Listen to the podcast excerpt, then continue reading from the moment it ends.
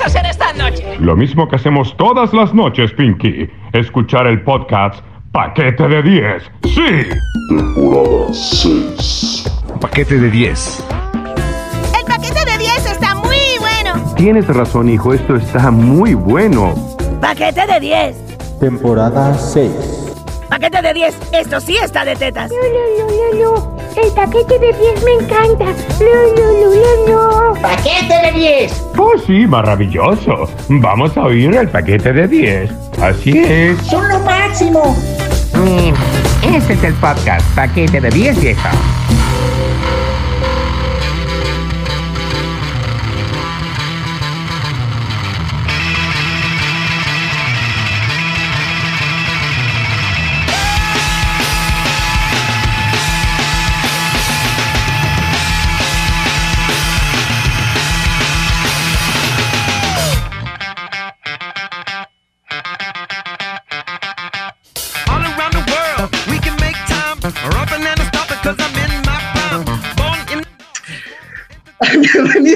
bienvenidos y bienvenidos todos y todas a este episodio número ¡Siete! 7.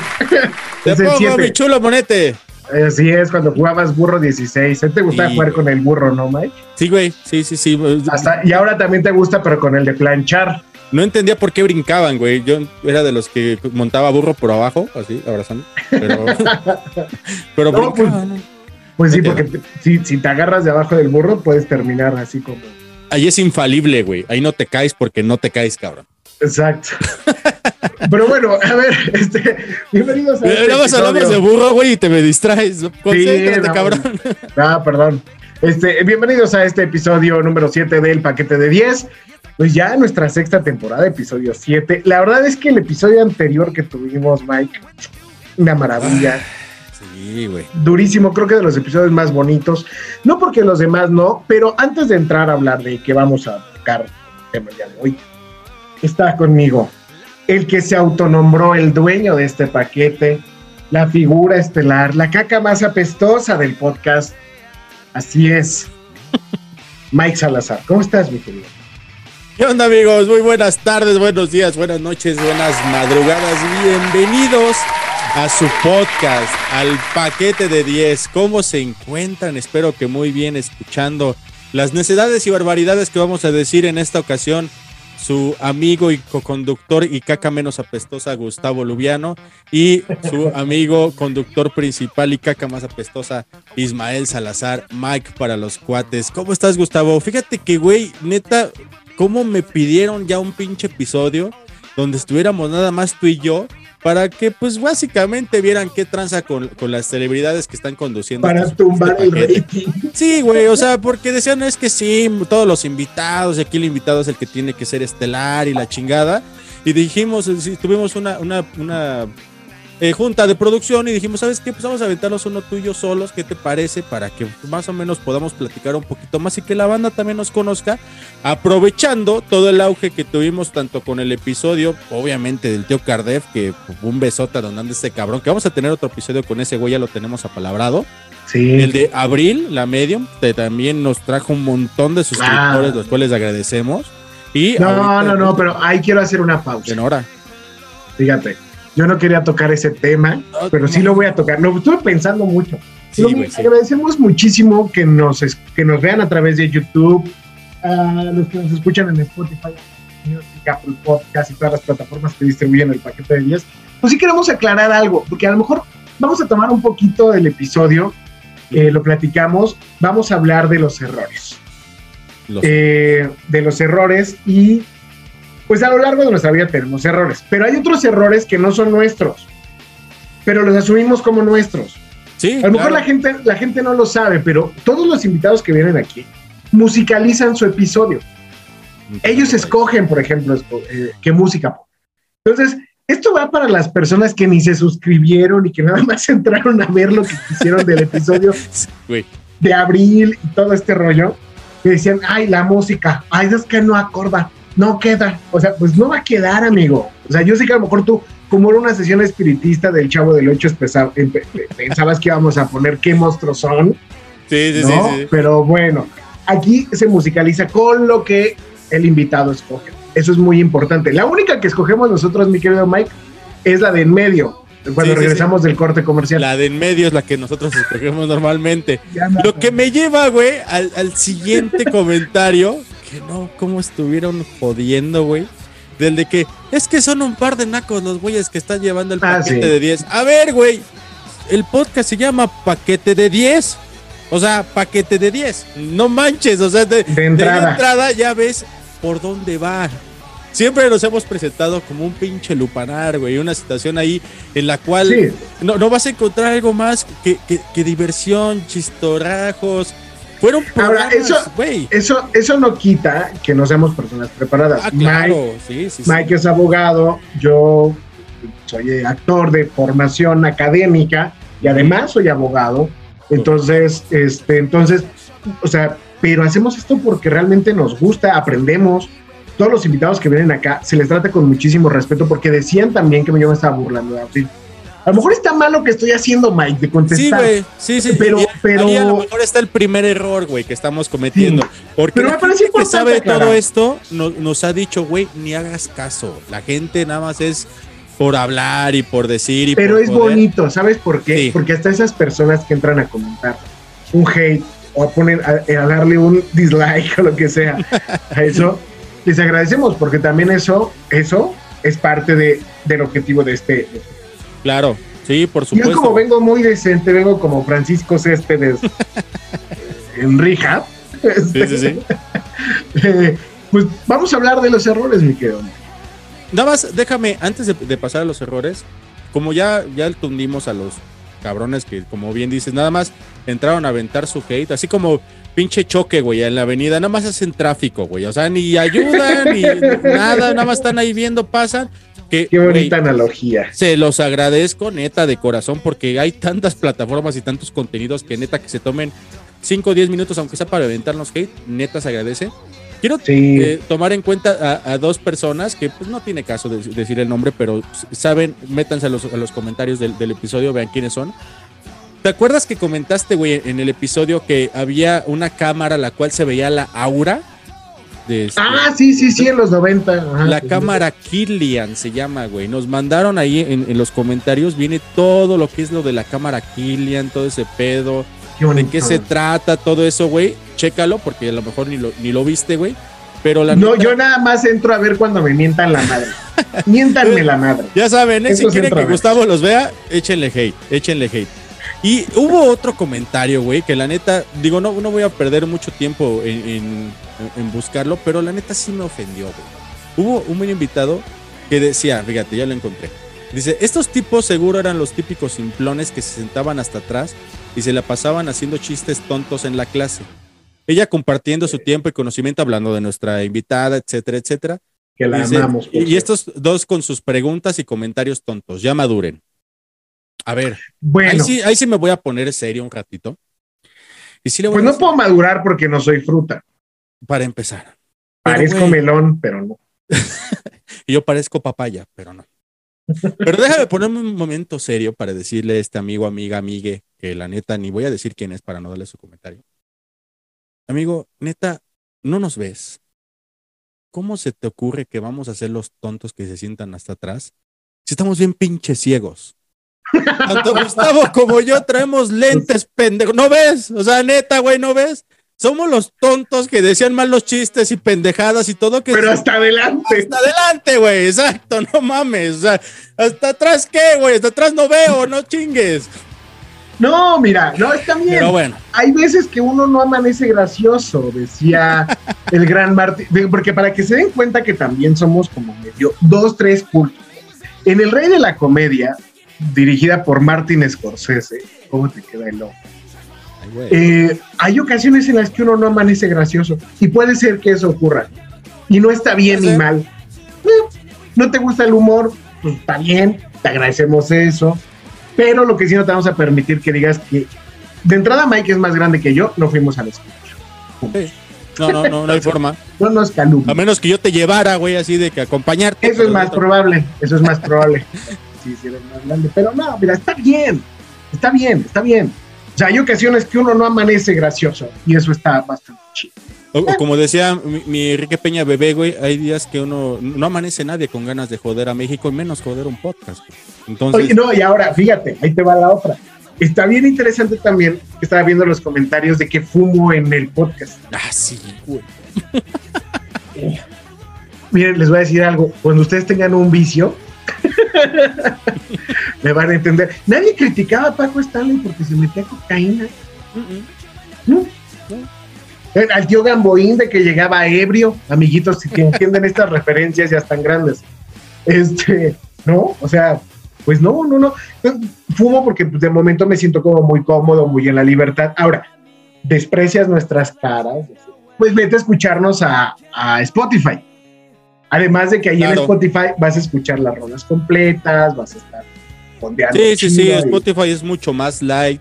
eh, le podemos meter este lo que bien dice las canciones que como comentas, carnal, son puestas por el invitado. O sea, claro, sí, hay, hay, hay ocasiones en las que ponemos de nuestro gusto alguna que otra rola para conectar con la banda, porque también esa es la intención. Pero el invitado, Abril, puntualmente fue la que me dijo, yo ahorita estoy escuchando mucho música clásica y, y Ujú. hasta lo decimos en el podcast, güey. O sea, también, cabrón, o sea, parece que la gente escucha lo que quiere y... Pero bueno, Pues qué como sea, bonito. Sí, amigos, neta, les agradecemos que se estén tomando Sí. su tiempo. Es algo que hacemos de mucho corazón y le echamos muchas ganitas. Pero abordemos el tema, Gustavo, porque ya. Y es la ya- última vez que vamos a tocar ese tema. ¿eh? Sí, ya, O ya. sea, es la última va. Ya, Ahí lo va, que ahí va. ocurra, si me mientan la madre, si dicen que Mike está calvo, ciego y es un estúpido, Eh, ya, total. o sea, díganme algo nuevo, ¿no? Este, ya lo no vamos a se vea, decir. algo que no sea evidente, no mames. Mira, pues va. Mi quiero Mike, vamos a hablar el día de hoy de los errores. ¿Qué es un error? Gustavito. Los errores, güey. Vamos a, a checar rápidamente lo que dice. Lo que dice la. RAE. Sí, güey, la RAE de lo que es un error. Error, dícese, de idea, opinión o expresión que una persona considera correcta, pero que en realidad es falsa o desacertada. Y también la otra acepción que dice es acción que no sigue lo que es correcto, acertado o verdadero. Entonces, estamos con la definición que nos indica que estás pendejo, que estás en una realidad que no es y que puedes mantenerte en ese error durante muchísimo tiempo, Gustavo. Hay errores Así voluntarios y errores involuntarios. Fíjate que el error básicamente es trágico, mi querido Mike. El error es trágico. En el teatro, en la literatura dramática, el personaje, bueno, y en general, ¿eh? esto también lo dice Joseph Campbell, del camino del héroe y demás, y que nosotros somos un reflejo de eso al final del día. Cuando vamos por la vida, aparecen obstáculos o cuestiones y eh, que se nos enfrentan. Y decía ahí que un error no es un error, es una decisión que trae una consecuencia. Entonces, el error, hay tragedias en la vida que son tragedias de error, ¿no? O sea, es decir, toma una mala decisión y ocurre un algo. Y hay otras cosas que son unas tragedias de circunstancia dada. O sea, tú ya llegaste y ya estaba el desmadre ahí y decidiste meterte. ¿Sí me explico? Sí, claro. Entonces, al final el error, me parece, es un punto de vista, es el error es una forma de justificar nuestras malas decisiones o las decisiones que no nos acomodan. Correcto. Porque la de- neta, también, güey, está dentro de lo que son los vicios del consentimiento. Que está error, dolo, mala fe, etcétera. Ah, ah, jurídicamente error- hablando, jurídicamente hablando, dentro de lo que es el error es eso, que tu apreciación no era como tal correcta de lo que es la realidad. Hablando, digo, y podemos aventarlos después en otro, en otro episodio de lo que son la realidad jurídica y la, la realidad que todos percibimos. la realidad Pero- alterna del Doctor Strange. Así es. Pero también ahí nos lleva a lo que es la realidad. Una pequeña excepción que yo considero también importante que debamos de abordar. Porque yo te puedo decir, Gustavo, aquí en la parte de atrás tengo un pulpito de color verde, pero si tú eres daltónico lo vas a ver azul, güey, y tu Claro. es, es alterada. O sea, podemos también ser muy filosóficos, güey, no nada más son puras pendejadas. deje- vamos a drogarnos, es más.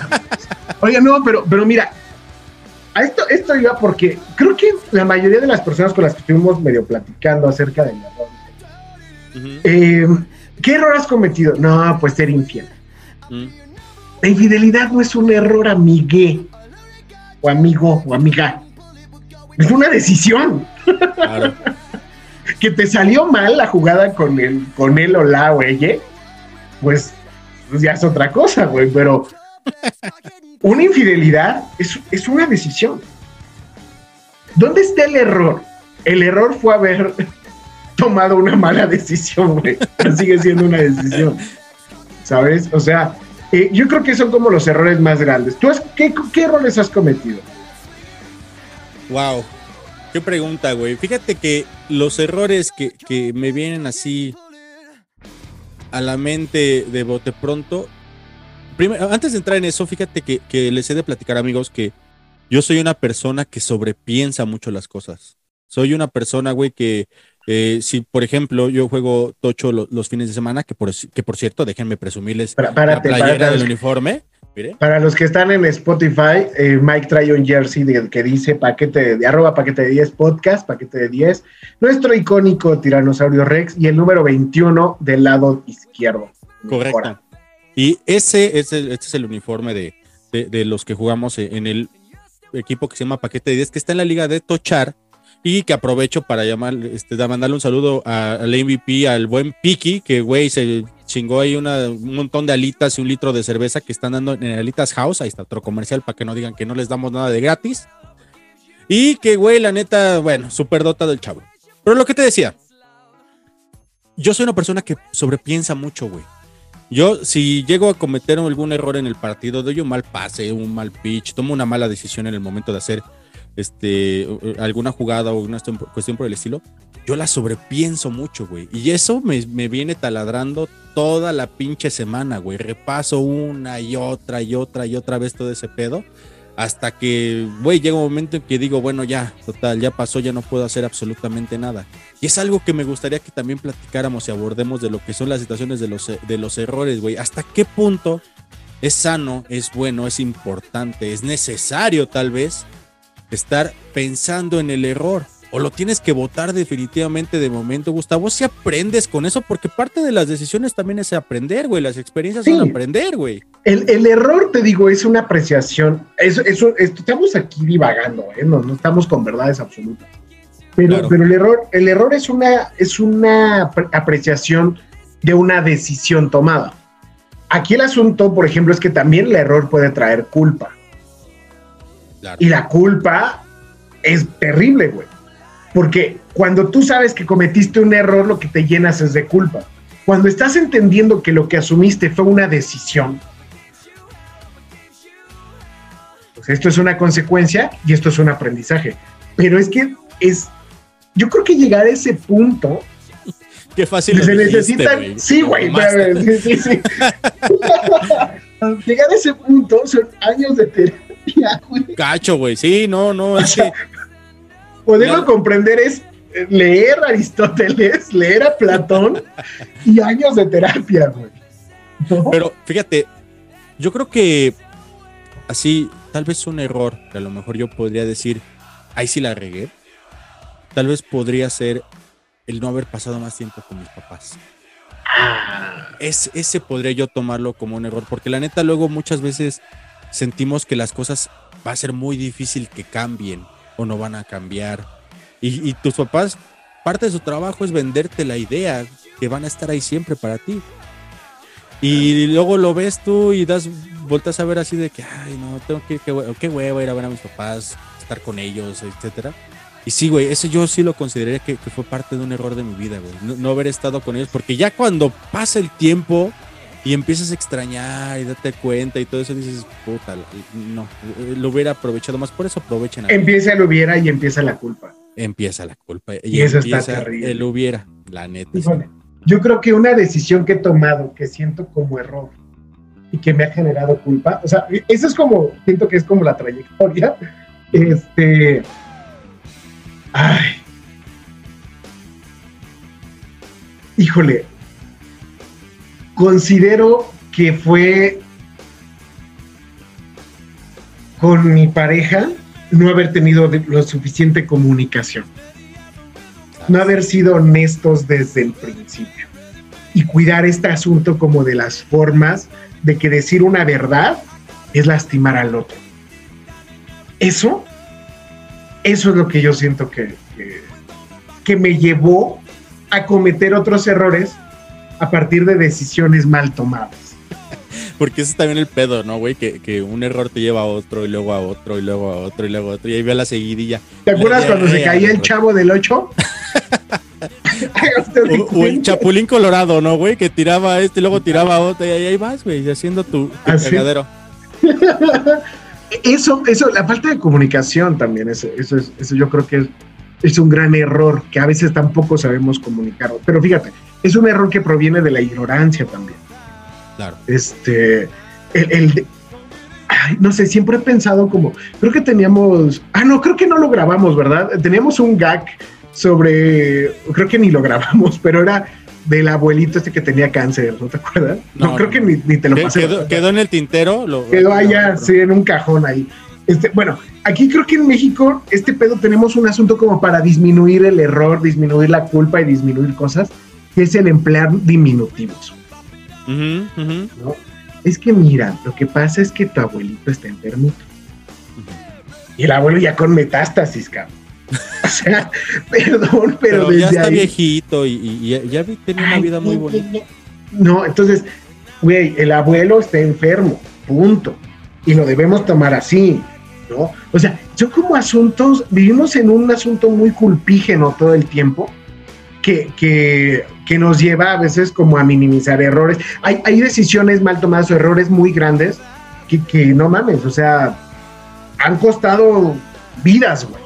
Cuestan vidas, neta, ¿no? Sí, por, por ejemplo, yo recuerdo a Peñanito que decía, ¿y ustedes qué hubieran hecho? Qué pinche forma tan hábil, güey, de quitarse el pedo, ¿va? Sí, güey. ¿Qué hubieran hecho ustedes? Algo La así. cagué, es el error. ¿Qué hubieras hecho?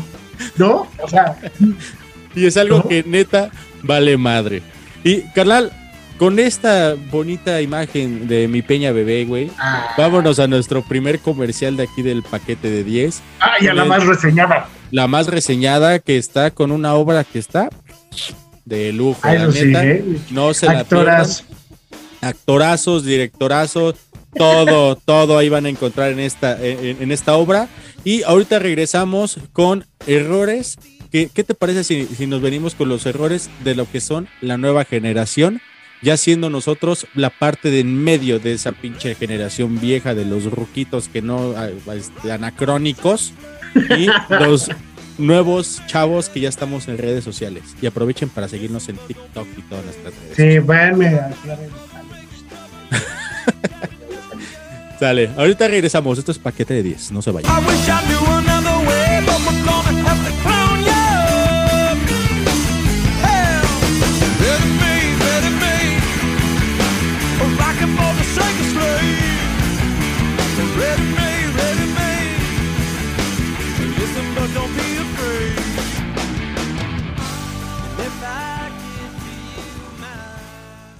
Paquete de 10 presenta La Más Reseñada. La más reseñada. Una sección con lo más y lo menos del cine. La Más Reseñada. Televisión, literatura. La Más Reseñada. Espectáculos escénicos y una que otra jotería.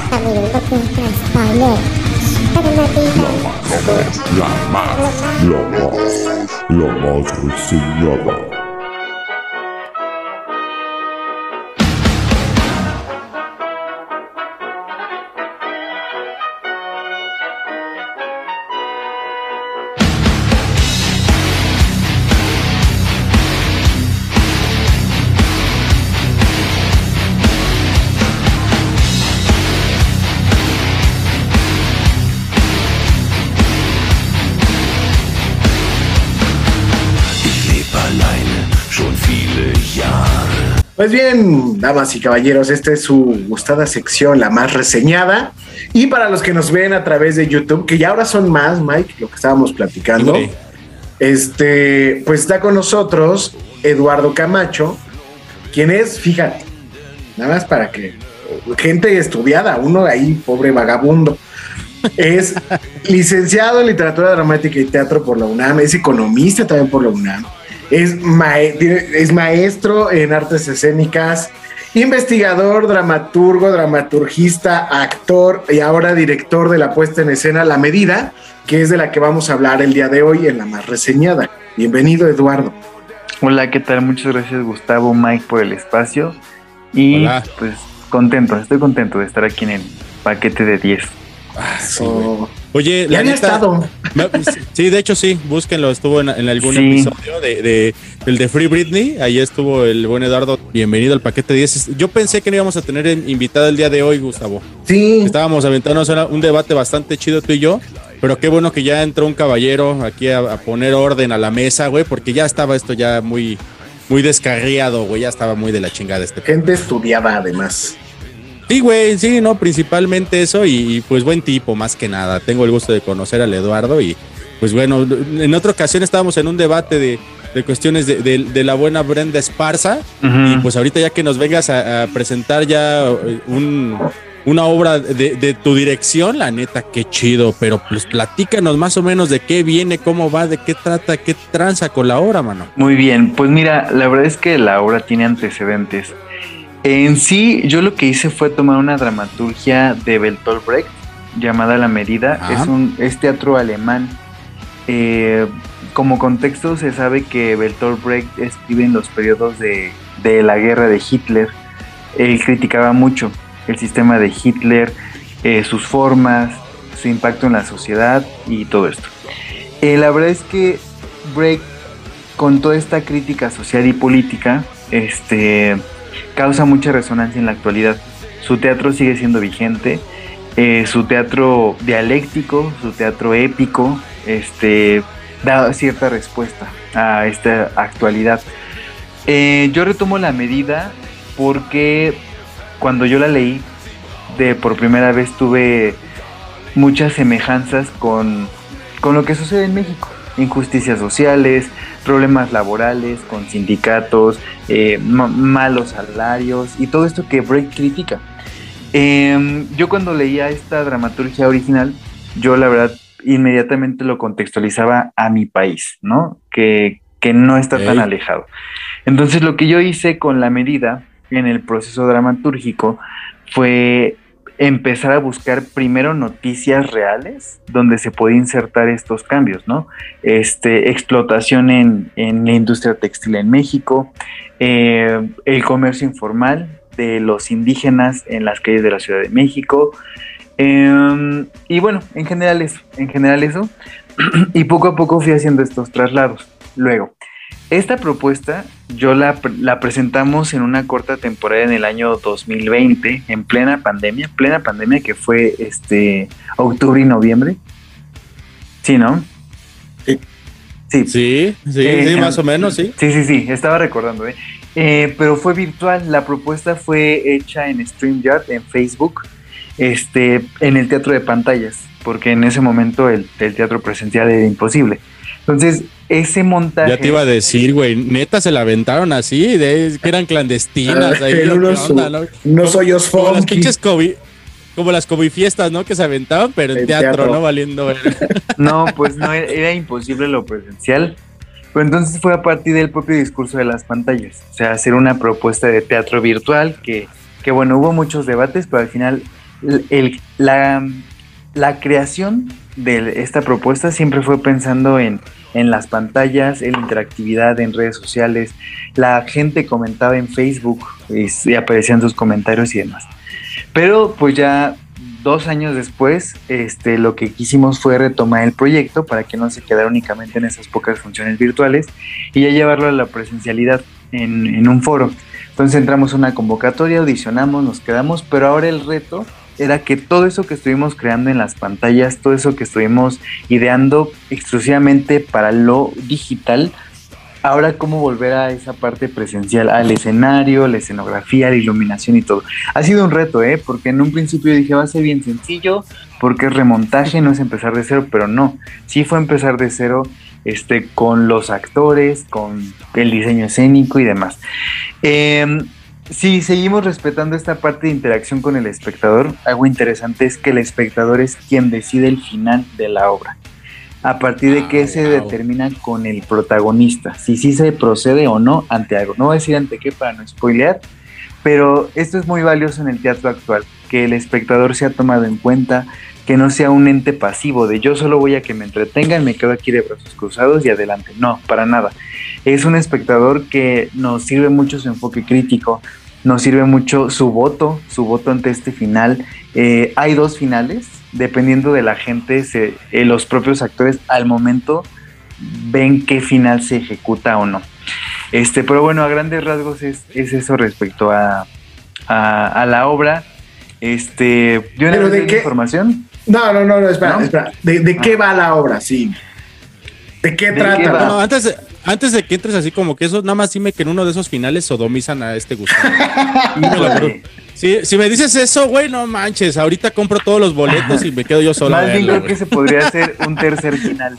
No es, no es Ah, dos, pero podría ser un tercer final. Ideas millonarias. ay, ya, anotado. eh. Mañana lo empezamos a ensayar Ahí antes está. del estreno. Sí, bueno, perdón. La anécdota principal es que es un movimiento clandestino de cuatro agitadores con su respectivo jefe que lo que busca es buscar justicia social por su propia cuenta. El jefe es un personaje que además de coordinar este movimiento con sus cuatro agitadores, es parte del sistema político mexicano. Entonces así es como él toma estas influencias y los agitadores se van buscando estas misiones de justicia social. Ya mencioné algunas, eh, pero hay una muy relevante que es donde al joven compañero, que es el agitador 4, es quien los empieza a meter como en una especie de obstáculos, pero uno de esos obstáculos termina siendo muy grave.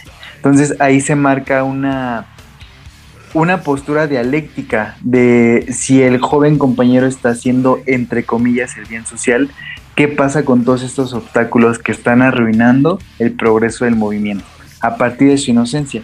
Porque el agitador 4, el que sea joven, es un discurso. Esa parte cuando fuimos a la universidad y, y queríamos ese cambio y confiábamos en nuestro país, en nuestras autoridades. Pero al final crecimos, nos corrompe el sistema o no, no lo sé.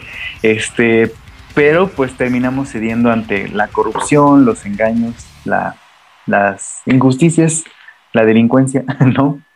De eso trata. Pero a ver, yo tengo aquí una pregunta. ¿A qué voy a- cuando vea este aquí la obra? ¿Qué voy a ver? ¿Voy a reírme? ¿Voy a sentir feo? ¿Voy a llorar? ¿Voy a encabronarme? ¿A- ¿Cuál es el sentimiento que persigues tú como director que tenga el espectador al ver la obra? Ok, súper interesante esa pregunta, Mike. Eh, algo importante de la adaptación es que yo traté de mantener el, el género didáctico. Así es, así pertenece esta obra, el género didáctico. Eh, yo creo que hay multiplicidad de emociones. Difícilmente me podría acotar a el espectador se va a reír o el espectador va a llorar o se va a enojar. Si yo tendría que elegir una, yo te diría el espectador va a ir a reflexionar. Eh, eso es lo que yo pondría, el espectador va a ir a reflexionar y es importantísimo, en verdad, quien vaya a ver la obra, que nos den a conocer sus puntos de vista, sus posturas, eh, incluso, ¿por qué no su ideología política y social que tiene? Porque en verdad el espectador es una pie- pieza clave en esta propuesta. Me encanta. Además, además es muy bonito, mi Mike, porque en el cartel oficial, el podcast oficial de la medida es paquete de 10. Ahí está. El logo. Entonces, este, pues la obra, la obra La Medida, a partir del original de Bertolt Brecht, con la dramaturgia y dirección de Eduardo Camacho, como regidor de escena está César Alcázar. Se estrena este mañana, mañana sábado 2 de julio. Este, iba, van a estar, vamos, vamos a estar porque trabajo ahí, este, hasta el 6 de agosto. Ahí, ahí sí vas a ir, güey, a fuerzas. Ahí no vas a tener pretexto, cabrón. quién sabe, me siento mal. Este, hasta el 6 de agosto, todos los sábados a las 7 de la noche en el Centro Cultural El Hormiguero, ubicado en Gabriel Mancera 1539, casi esquina con Félix Cuevas, ahí donde está la funeraria Galloso, a dos cuadritas de- del Metro Zapata. Este, enfrente hay estacionamiento, tienen un descuentazo por ir al hormiguero. Este, hay que una cafetería muy chida. Eh, es un espacio muy padre que han estado llevando Marco, este, eh, Marco Pacheco y Daril Guadarrama, que han soportado la pandemia y sigue sobreviviendo este espacio. Entonces, pues ahí nos vamos a presentar con la medida. El elenco, lo dices tú, lo digo yo, maestro. A ver, lo digo yo. El elenco, antes de decir quiénes son, este, algo muy bonito que se fue dando es que son personas egresadas de las diferentes escuelas de teatro de, México, de las más prestigiosas. Eh, está Ana Banderas, que es egresada de la Escuela Nacional de Arte y Teatral de Bellas Artes. Claudio Castañeda, egresado de Casa Azul. Gustavo Lubiano. Alberto Quijano, también de Casa Azul. Y Emiliano Yáñez, que él es egresado del Centro Universitario, Universitario de Teatro de la UNAM. Y su servidor, Eduardo Camacho, que soy egresado del Colegio de Literatura Dramática y Teatro de la UNAM. Este, entonces, de puro, puro intelectual menos yo. yo Eh, no, y Gustavo que trabaja en el paquete de 10. Eso. Este, normalmente a los que vienen así a publicitar así obras y todo esto, les decimos que cortesías así, pero no, yo creo que este tipo de teatro, la neta, no está como para andarlo regalando, cabrón. Yo creo que ninguno. pediría- Dos por uno. No, no, no. Un 2 por 1 sí te pediría para los que digan, ¿sabes qué? A mí sí me gustaría llevar a la novia, a la novia, a lo que traigan, a lo que traigan de lonche más que nada. Adelante, pero ¿cuánto nos vas a dar, este Eduardo? A ver, venga. Bueno, eh, Gustavo es el productor de la música, entonces lo, lo, lo tien- lo tiene Ah, como bueno. decisión, pero antes de que Gustavo nos diga, quiero comentar algo. Algo importante es que el teatro estuvo detenido eh, en, en foros y demás. La verdad es que hubo foros que cerraron en la pandemia, eh, que tenían su, su trayectoria, tenían su prestigio y pues bueno, al final eh, los ingresos son los ingresos y tuvieron que cerrar. El centro cultural el hormiguero no, no fue así, supo cómo mantenerse, pero ha sido todo un reto este retorno al teatro, ¿no? Porque en un inicio se decía que ya estaban regresando los teatros, pero que sí, que no, que cancelaban temporadas. Eh, y ha sido un, un reto, ha sido un reto este regreso. Este, no te creas, en un- algún momento dijimos, ¿qué va a pasar cuando ya tengamos todo montado? Y pues, ¿qué creen que siempre no? Ah, pasó algo con, con la pandemia y pues no. Pero ha sido un reto. La verdad es que en esta parte yo quiero invitar al público que vaya a ver la medida, pero sobre todo lo tome como este acto de generosidad y de apoyo ante las artes escénicas de México. Pero bueno, Gus, cuéntanos tú. Los- No, eh, todos los dos por uno que quieran, siempre y cuando digan que escucharon paquete de 10. Durante toda la temporada vamos a tener dos por uno. Nada más haciendo mención, vengo de paquete de 10, tienen dos por uno toda la temporada. Este, pues de total, de todas maneras ya me quedé pobre. Entonces, Ok, es- bueno, entonces, eh, quien que lo quiera que en taquilla diga, este, Sí, exactamente. lo escuché Sí, en sí. paquete de 10, quiero un 2 por 1 para la medida y que sí, a ese proceda. así es. Sí, o manden mensaje o lo que sea. A ver, este, Eduardo, Sí, eh, te- te pregunto, ¿es para toda la familia? ¿Podemos llevar a los sobrinos, a los hijos, a Sí, los hijados? A sí, los de hecho, hagan? sí. es para toda la familia. Este, de hecho, nunca se dice ninguna grosería, ¿eh? Eso es importante. Nunca Eso se dice una mala palabra. Jamás se dice. Este, No como en otros pinches podcasts, ¿verdad, Gustavo? Exactamente. Ni, ni, ni la palabra pinche, ni la palabra güey, ni, ni nada de. Y, y en y las más elevadas nunca se hizo una grosería.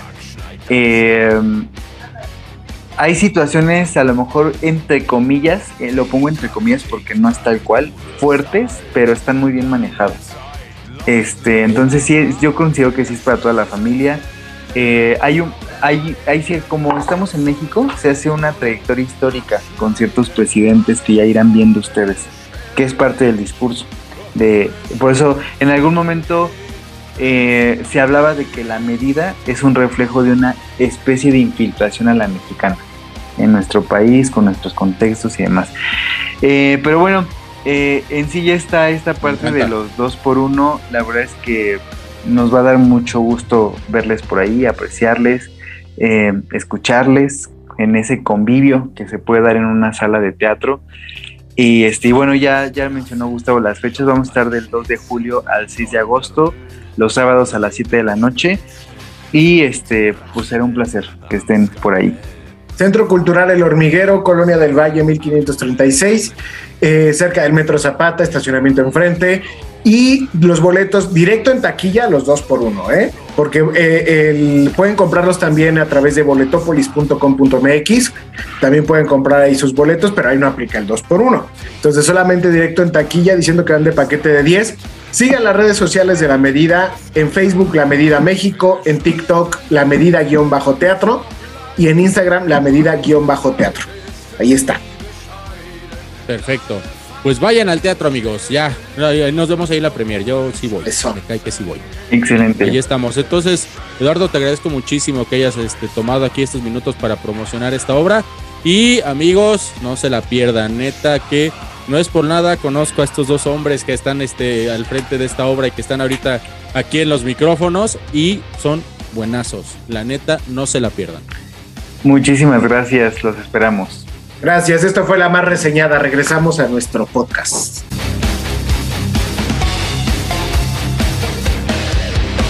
Paquete de 10. Discúlpame por suponerte especial, por creer que eras más alto que la luna. Viví en una jaula de cristal, quiero volar como ninguna. Atiéndeme, no quieras darme explicación. Yo dejé que ocurriera la aventura. Bien, amigos, estamos de regreso. Gracias a Eduardo, a, mi director, que me hizo apostarle mis pesitos a esa obra. Este, pues vayan a vernos allá al hormiguero para que vean que también se te vas a quedar pobre con esa promoción que aventaste, güey. No manches. dos por uno todos. Todos. Aborto para todos. De acuerdo. No hay aborto para nadie. Mm. Aborto para unos, banderitas estadounidenses para otros. Este.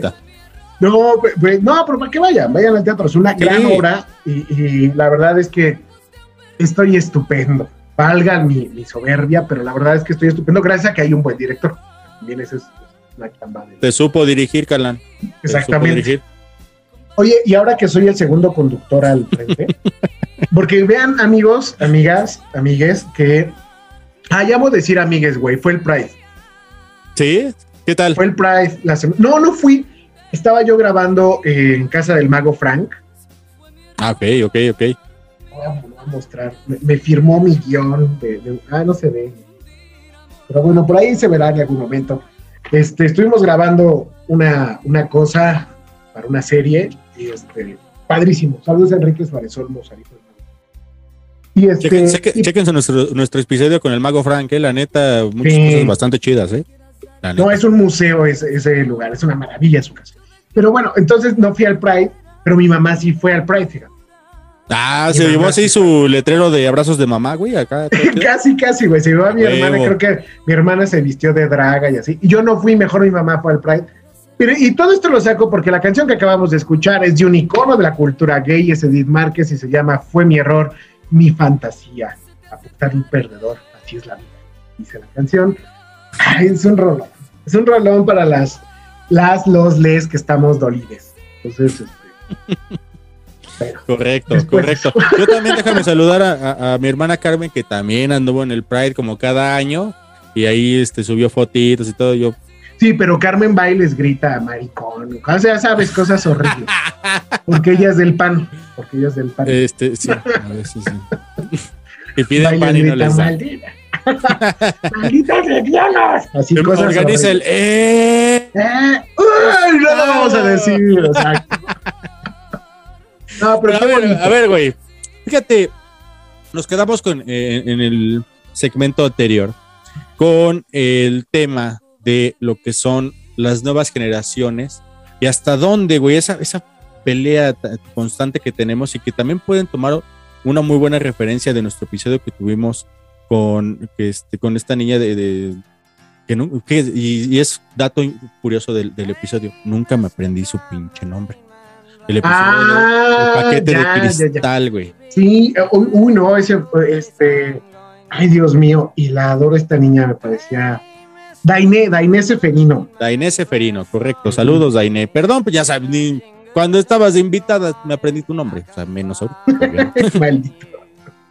Pero, güey, lo- hubo un debate bastante chido, bastante bien, bien moderado que llevamos ese día, de lo que son las cuestiones que ya nosotros nos está tocando vivir en el centro, güey, porque considero que eh, ahorita este, nuestra generación está teniendo una etapa de transición muy cabrona.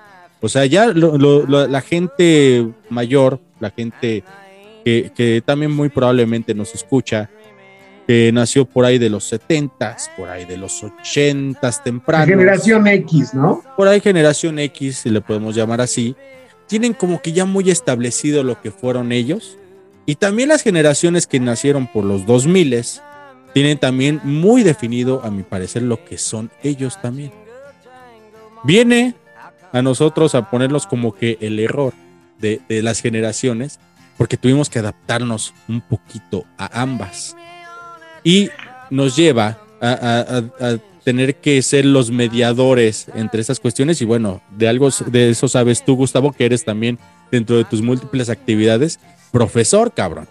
Y también hay como que te dicen a distintos alumnos como de que no manche, maestro, ¿a poco es eso del paquete de 10 no le entiende qué significa? Por ejemplo. Oiga, maestro, ¿qué se siente ser el segundo conductor? Tiene un segundo. Exacto. Exactamente. No, fíjate que, que esto que dices, creo que, creo que va en- encaminado a, al asunto de que nuestra generación tuvo que tomar la decisión para no caer en el error de lo políticamente correcto o no. O sea, nosotros somos los responsables de lo políticamente correcto. Y la generación que está atrás, ¿no? Esto los millennials, nosotros, perdón, nosotros como millennials, ellos como centennials, pues han decidido que los que no se deconstruyen de nuestra generación son cancelados. O sea, la cultura de la cancelación es un gran tema y estaría muy bueno invitar a un sociólogo para eso, este, para hablar de la cultura de la cancelación. Pero eh, ellos han decidido que lo que no está deconstruido o lo que no está acorde a su generación está cancelado. Y no se meten con la generación de atrás, de los millennials, porque como que ya asumieron que ellos así son. ¿sabes? O sea, ya nada lo va a hacer cambiar, güey, ya está así. Pero creo que nosotros estamos en este camino de tomar la decisión y no cometer el mismo error de ser una generación que cree que lo aguanta todo y somos los que más nos quejamos, o ser una, una generación muchísimo más abierta y muchísimo más eh, deconstruida respecto a los estándares y cánones que establecen hoy en día las nuevas generaciones. Ok, pero a ver, por eso también eh, eh, inicié, o dentro de mi perorata de, de apertura, hablé de todo este tema de que somos como de alguna forma los mediadores. Tú tienes conocidos, familiares, eh, que tienen esa, están dentro de esa generación, y también sobrinos, eh, primos, alumnos, Hermanos hermanos, etcétera, que están en la otra generación. Yo tengo la percepción, Gustavo, y a ver, tú dime tu opinión al respecto, de que tanto en este lado de la generación de los más grandes, por así decirles, y esta generación de los chamacos, igual por así decirles, está el, un- una situación un tanto eh, absolutista. ¿En qué aspecto? De este lado de, los, de los chamacos, yo veo muy difícil que puedas encontrar a un centennial, a un, a un, a un chamaco, como le estoy llamando yo ahorita de manera ejempl- ejemplificativa, que diga pinche joto. O que diga, No, que es muy diga, difícil. este, nada, que el Pride, que ahorita que estamos platicando, nada, esa madre qué, güey, o sea, es, es- es- es- es X, ¿no? Una cuestión así eh, de manera denostativa. Contrario a este lado, que sí ha- hay mucha gente que dice, bueno, yo así soy, ¿y qué tiene? Y que no, pues pinches PUTOs, me vale madre. O sea, sí me explico, güey. Siento que como por ahí va un poco lo que es la situación medi- de mediatoria de lo que nos tocó a nosotros hablar y de donde podemos sacar a los del error de este lado y a los del error de este lado de decir, hey, sean más tolerantes con ambos, porque al final del día, en este caso de la situación gay, es de alguna forma lo que se busca, sé inclusivo, sé tolerante. pero para llegar a eso, para llegar a eso, nuestra generación, o sea, todos los millennials que nos escuchan, para poder llegar a ser unos buenos mediadores, tenemos que dejar de jugar a ser hipócritas. Ok, sí. Porque eso, o sea, perdón, pero, pero sí hay una situación ahí de, de, de hipocresía. O sea, a nivel público, eh, soy de esta forma. Sí. Y soy súper tolerante sí, y abierto. sí. ¡Wow! No sabes, padrísimo. ¡Viva los fotos! ¡Viva este, los Amigues, gordos! ¡Viva los está. morenos! Sí, sí, sí. Eh, Y ya en lo privado, no, güey, fíjate que un día mi, Sí, sí, sí, sí. No, güey, ya la traigo aquí, güey. No, Ay, tengo ocho, güey. Ah, No. mi vieja, mira, mira, mi, mi vieja acá, mira. Dices, ay, carnal. Y lo mismo pasa con las mujeres. ¿eh? Sí, güey, sí, sí, también las hay. Entonces, güey. cuando dejemos de, de- de ser hipócritas y nos mostremos tal cual somos, tomando una posición de allá o de acá, en ese momento vamos a poder ser unos grandes mediadores de estos dos grandes errores, porque sí hay un error en ser polos, güey. O sea, yo sé que dice, la, que dice hasta la Biblia que los tibios el diablo los vomita, pero, pero, pero sí hay situaciones en las que necesitamos equilibrio. No podemos ser polos, así péndulos de, de ir un lado a otro. Y eso es fijar postura. Y fijar postura nos ayuda también a tomar mejores decisiones para no sentir culpa y no sentir Fíjate que ahorita de lo que estás comentando, eh, viene mucho, o, o me, salta mucho esta, esta cuestión de que qué tanto, güey, un error a la percepción de la persona que tienes enfrente tiene también mucho que ver en lo que te conviene. La situación, lo, lo que va cargado de la conveniencia de la otra persona. ¿A qué me refiero? Cuando estamos hablando de un- una cuestión, eh, un tanto como lo que platicabas de los, de, cuando estás con los amigos, que estás de pinche queda bien y diciendo, ah, sí, yo tengo ocho viejas, y nada, sí, nada, yo puedo. Y, eh, ¿Qué tanto es una, una cuestión en la cual te conviene eh, reflejar esa, esa cuestión que aunque tú no lo seas, aunque tú seas eh, pareja de una sola persona y que tú digas, yo no me reflejo con eso, pero ¿qué tanto vas transformando eso a tu conveniencia o que crees que sea tu conveniencia? Porque también ahí de ahí deviene todo lo que es la cuestión del error, porque el error también viene de qué tanto no le convino a la otra persona o a ti mismo la acción de la otra, de- del que tienes enfrente.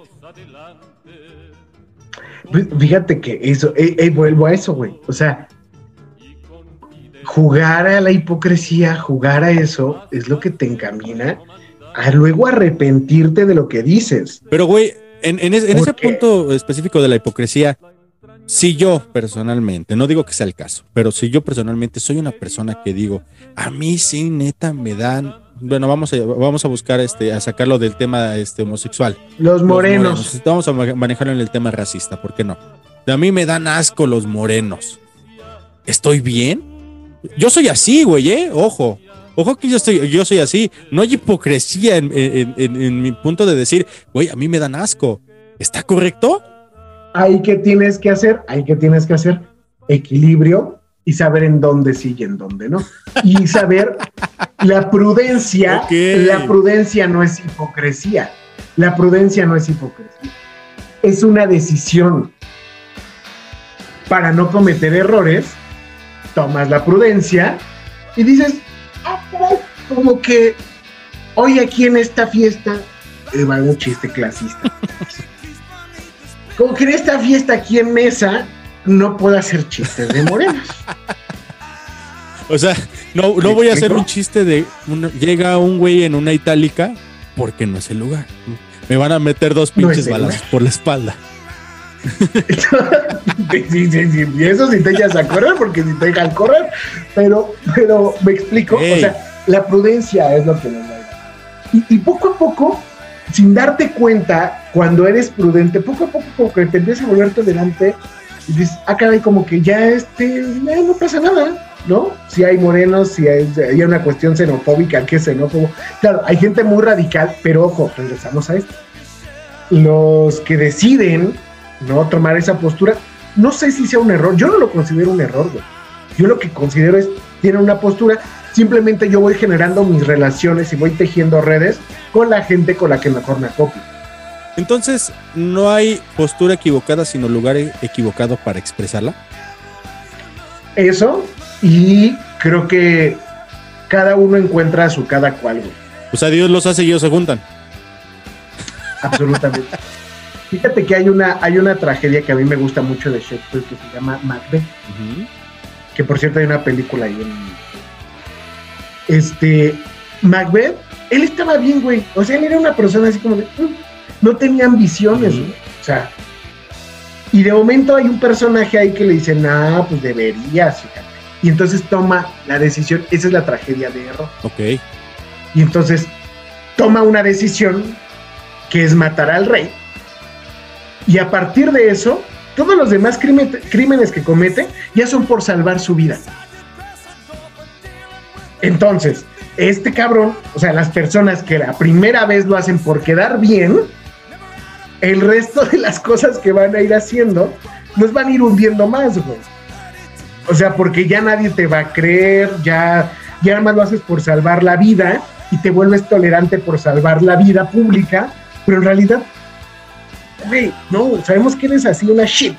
Entonces, güey, Fíjate, mantente ahí. me, me hiciste recordar, güey, ahorita que dijiste todo este e- este caso y, y eso de, de- de eres una shit, de un- uno de los maestros que tuve en mi vida, güey, que es el licenciado Alberto Maya, que yo sé que no va a estar viendo esto porque pues tiene muchas cosas que ver. quién sabe, dejó, dejó, él fue el que dejó el comentario de el segundo conductor. A lo mejor ya se puede, ya mejoró. puede ser, Ajá, puede ser. No, no, no estamos no estamos diciendo ningún el, el titular de ningún comentario, eh, nótese. Pero él una vez me dijo, porque yo este, estaba trabajando este, en un despacho que él presidía, él, él llevaba, y en una ocasión, güey, a mí se me hizo bien fácil, eh, me mandaron a un asunto, eh, a un ministerio público, y yo dije, no, pues en el MP no hay pedo, güey. Pues en el MP pues, te tardas de, de cinco minutos a te tardas dos horas. O te tardas toda la noche, dependiendo, güey. Porque ahí es a la hora que llegues y Ujú. les vale madre. Para los que nos escuchan en otros países, el MP es como la fiscalía, el Ministerio Público. Le, le llamamos Ministerio Público. La fiscalía es, es- es- son los investigadores de los delitos. Me dijeron, este, vete, vete al MP, checa este, este asunto, me hablas cuando estés allá. ¿Cómo no, licenciado? Estaba ahí, veía como me atendieron de volada, güey, saqué en chinga el asunto y dije, pues patitas, ¿para qué te quiero, no? Si regreso al despacho, ahorita ya prescribió el delito, ya tiene muchos años de esto, güey. Si, si, si, si regreso al despacho, me van a poner a hacer otros pendientes y va a ser un pedote, ¿no? Voy a salir hasta las 8 o 9 de la noche y ya me quiero ir a mi casa, güey. Dije, no, ya, la goma, güey. Ah, por cierto, salí temprano y dije, pues me voy a ver a mi novia. Que en ese momento, que en ese momento, eh, bueno, mi novia en ese momento, ahorita es mi esposa. Y estaba con ella, recuerdo que íbamos a, entrar al cine o a un hotel, no me acuerdo. No es cierto, no es cierto, no es cierto, no, un cine, al cine. al cine. me van a pegar Oye, hay amigos que nos escuchan en otros países, aquí a los hoteles les Hay un hotel que se llama el cine, el cine esquinas. el cine. exacto. Y bueno, este, me habla este el licenciado Alberto Maya y me dice, este, Ismael, porque es este judío, Ismael, ¿dónde andas? "Eh, aquí en el MP, licenciado. No, cuando, cuando salgas te vienes a la oficina. Este, sí, licenciado. Yo dije, ah, mames, salgo como a las nueve de la noche que le hablé, no me van a llamar a la oficina, ¿no? Ya es ahora ya no son horas. A mí me pagan hasta cierta hora, ya no son horas. Para no hacerles el cuento largo, le hablo, licenciado, voy saliendo, todavía voy a la oficina. Sí, Ismael, aquí te espero. Verga, güey. No mames. Tómala. Y total que tuve que agarrar y decirle, licenciado, la neta, ya estoy en mi casa. ya valió madre. Y no, no me hagas eso. ¿Cómo es posible? Ya ni la chingas. No, mañana primera hora te quiero en mi oficina, cabrón. Ah, güey, no dormí, güey. Estaba yo preocupadísimo. Dije, no, ahorita me van a correr, güey. Va a valer madre este pedo. Ya, ya chingó a su madre este desmadre. Cuando llegué a la oficina, yo todavía pues, más joven, pendejo todavía. Con cabello. No tanto, siempre he sido bastante calvo, pero, pero sí, sí, un poquito más, y seguramente. Este, llegué, ¿qué pasó, Ismael? No, Li, que es que fíjese que, y así, güey, mentira tras mentira y mierda tras mierda tras mierda. Y ahí te voy a detener. ¿Eso es un error? Mentira Sí, es un error. Claro, Porque trae Por una supuesto. consecuencia. Pero ese, ese error vino a partir de una decisión. correcto. de jugarle al, Decidiste empezar de a jugarle al mentir. vivo. Sí. Total, güey, que, que la lección este, dice, mira, Ismael, yo fui al MP, yo estuve ahí, yo chequé, Yo estaba, ¿viste la lámpara que estaba ahí parada? Era, era yo. yo. Es calvo también el señor que pone, bueno, pero ¿Viste el foco que estaba? Y me dijo, y, eso, y esa es la frase que nunca se me olvidó, güey. Si llegas a pisar la mierda o te llegas a meter en la mierda, ya no te muevas, cabrón. Ya no hables, ya no digas. Me dijo, un día te vas a casar y vas a meterte en un pedo. Acepta tu responsabilidad, acepta lo que hiciste mal y acepta la mierda en la que te metiste y ya no te muevas, porque lo único que vas a hacer es embarrarte más y vas a quedar peor. Te callas, aceptas y ni pedo. Ok. Y corriges, cabrón. Sí, en el mejor de los casos, güey. Pero aquí le digo, ok, no, sí, discúlpeme, etcétera, etcétera, ya sabes. Y nada más lo único que me dijo fue, ok, te voy a descontar el día, ¿estás de acuerdo? Claro que sí, licenciado. Pensé que me iban a correr, güey. de que me descontaran el día fue lo de menos. Oye, pero, pero aquí, esto que dijo el licenciado, es una cuestión. Las sentencias. Este, esto lo tienen mucho los papás. Ojo, amigos, amigas, amigas, que escuchan el. Cuando se le- yo le llamo la maldición de los papás. Esto que hizo el, hizo el licenciado, que era, pero un día vas a tener tus hijos y me vas Sí, a sí, sí, entender. sí. Eso es una maldición. ¿Cuándo se cumple la maldición? Cuando te llenas de culpa. Ok. Cuando sabes en el fondo que tomaste malas decisiones. La, la culpa hace que se genere la maldición. Tienes a tus hijos y entonces tu hijo agarró y se fugó a Acapulco como cuando tú tenías 16 y no lo encontrabas. Y lo encuentras y lo primero que le dices, ¿por qué me haces esto? Y, lo, y empieza a llegar el asunto de, ah, chinga, yo lo hice. Y empezamos a sentir que estamos pagando karmas y empezamos a sentir, es decir, cuando nosotros asumimos las decisiones y los errores y consecuencias que traen las mismas, la culpa se va. Y no es de que nos volvamos cínicos, ojo, pero sí empezamos a, como el que decía ahí que nos faltaba madurar, empezamos a madurar. este, yo le llamo, pues empezamos a tener una inteligencia emocional sólida y decir, cámara, me descontaron el día, consecuencia de tu, de tu decisión que trajo ese error. Y listo. Puedes vivir tranquilo. ¿Llegaste a tu casa a dormir tranquilo? ¿Ese día? Sí, ya después Sí. de que dije, sí, Pues ya, sí. La, la- la neta, Pues se acabó la culpa, güey. Yo no sé tú, Mike, pero, pero cuando ha ocurrido, cuando ocurre un asunto de infidelidad, Ujú. por ejemplo, cuando uno dice la verdad, te liberas de un, de un grillete horrible que es la culpa. Y entonces, si eres una persona con suficiente inteligencia emocional, no lo vuelves a hacer y dices, cámara, ya pisé por ahí. Ya estuve en la mierda, ya no me vuelvo a meter. ya sé cómo me va a ir. Claro, hay gente que la, que la agarra el gusto, ¿eh? sí. La neta, Saludos a mi papá, por cierto, que está que acaba de ser su aniversario luctuoso. Un beso, papá. saludos hasta donde estén. Y mira, para ir cerrando el episodio, amigo, eh, lanzamos allí una este, dinámica de, de, de- de- ahí en nuestras redes sociales del paquete de 10, de que nos platicaran así cuál fue uno de, de sus, de sus peores errores que hayan cometido. Y fíjate que entre varias que llegaron, me gustó mucho esta, que le vamos a llamarla más Mónica, para no, no, no quemar a la, a la señorita en cuestión. Y dice, Mónica Garza Broso. Mónica Galindo, creo que es. Mónica Galindo. Ok, y dice, pues soy viuda y tuve una cita con un señor hace cuatro años atrás. No debí ir a la cita, me arrepentí para siempre y desde entonces no salgo más con ningún hombre. Volví muy lastimada de mi corazón y mi alma, la sociedad cambió, ya no hay valores, no quise volver a salir más con ningún hombre, mejor sola que mal acompañada. Me arrepentí para, sem- para siempre. Yo creo que hubiera estado bien chido que nos hubiera platicado de qué se trataba, pero güey, Sí, ¿qué pasó ahí? Porque ah, ah, lo deja bien Sí, ambiguo. Estaría chido que nos este, comentaran aquí Mónica abajo en los comentarios este, qué creen que haya pasado con Mónica Galindo. Sí, no, van a ser historias horribles. No, no, no, no, no. No. Este, Pero, güey, ¿tú no, crees, pero- crees que sí ya, Ay, ya no. hay valores? Digo, ya para ir cerrando el episodio, Y, y- y de eso, de- Yo creo que sí hay valores. Lo que ya no hay. O sea, los valores ahí están. Digo, tampoco quiero sonar purista, pero los valores ahí están. Lo que creo es que ahora importan menos. wow. Sí, güey. O sea, mm, ya no me importa como lo que piensen de mí, ¿sabes? Ya no me importa. Ya no me importa que digan que soy el segundo, que Ah, no es cierto.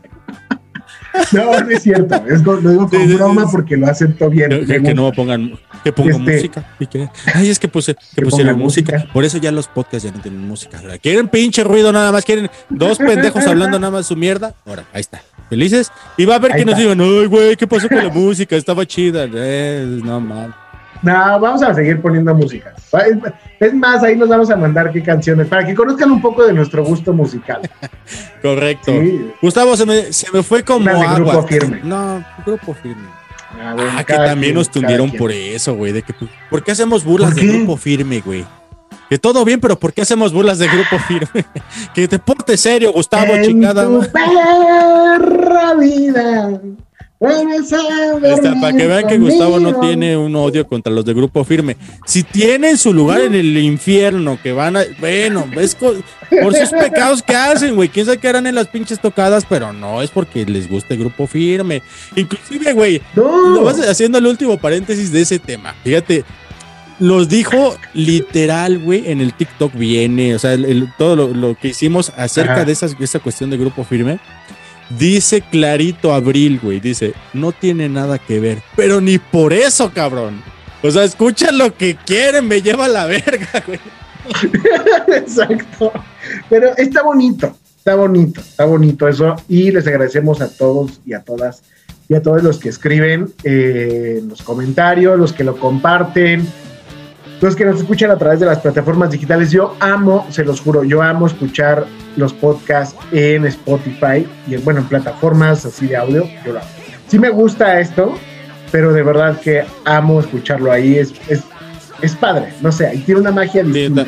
La magia que Así lo la prefiero. Y lo que más amo, amigos y amigas, es leerlos. Me encanta. O sea, no contestamos la Sí. neta este, lo- los comentarios.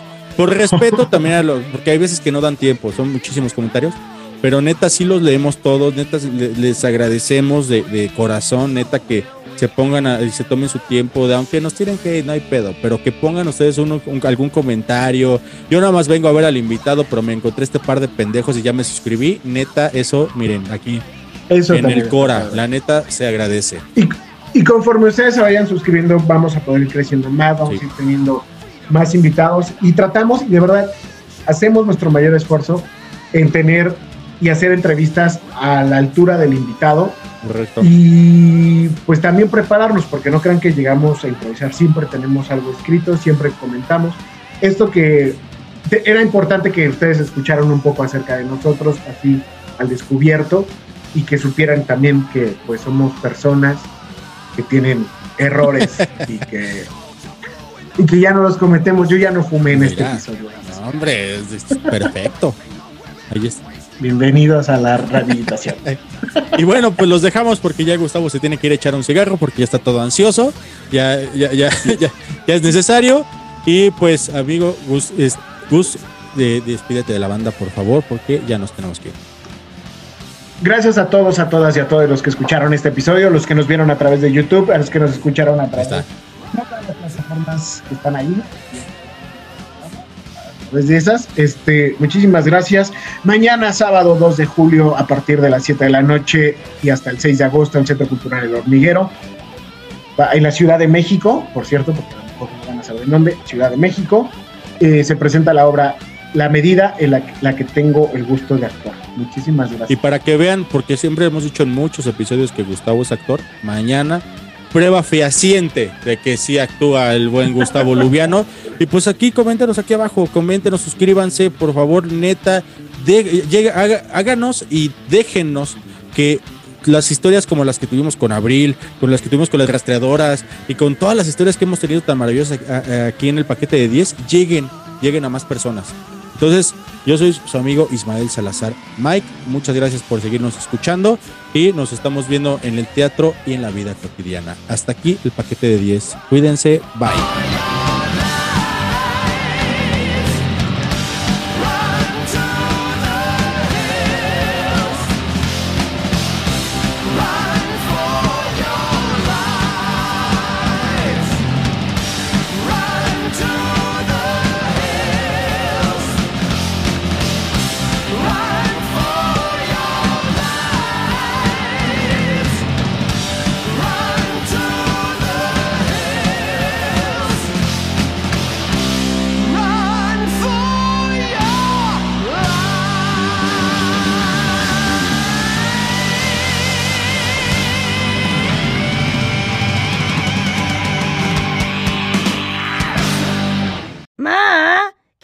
Más tiempo el paquete de 10. Oh, amorcito. Calabacín, ya es hora de acostarte. No, mamá, no, mamá, hago lo que quiero. Me quedo aquí en el paquete de 10. Eric, ¿vas a subir a tu cuarto? No creo, mamá. Eric, ve ya mismo a la cama. No es no, Bill Cosby. Te dije que te vayas a dormir ya mismo. Hey, ma, ¿qué carajo? No lo diré otra vez, Eric. Es hora de ir a dormir. Mamá, baja la pistola. Soy tu madre y harás lo que te digo. Está bien, ya voy. Pues suba ya mismo, señor. Me voy a la cama, mamá, tranquila. Muy bien, nada de cómics. Directo a dormir. Te quiero, amor. Yo también te quiero, ma. Hasta mañana. Adoro los finales felices. ¡Wow! Él me obedeció. Ya saben que el mundo será todo nuestro a través de este podcast. Adiós. Paquete de 10.